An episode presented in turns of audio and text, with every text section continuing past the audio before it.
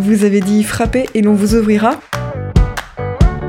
on retrouve ici un peu la position de Pascal qui invite l'incroyant à faire l'effort d'aller vers Dieu pour en découvrir le mystère, de se mettre à genoux pour accéder à la foi.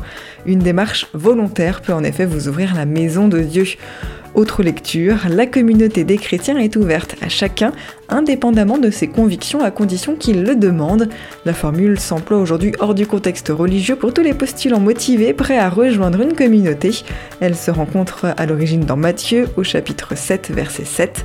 Demandez et l'on vous donnera, cherchez et vous trouverez, frappez et l'on vous ouvrira. On retrouve ça également dans Luc au chapitre 11, verset 9 du livre Expression biblique expliquée de Paul Desallemands et Yves Stalloni, paru aux éditions Chênes.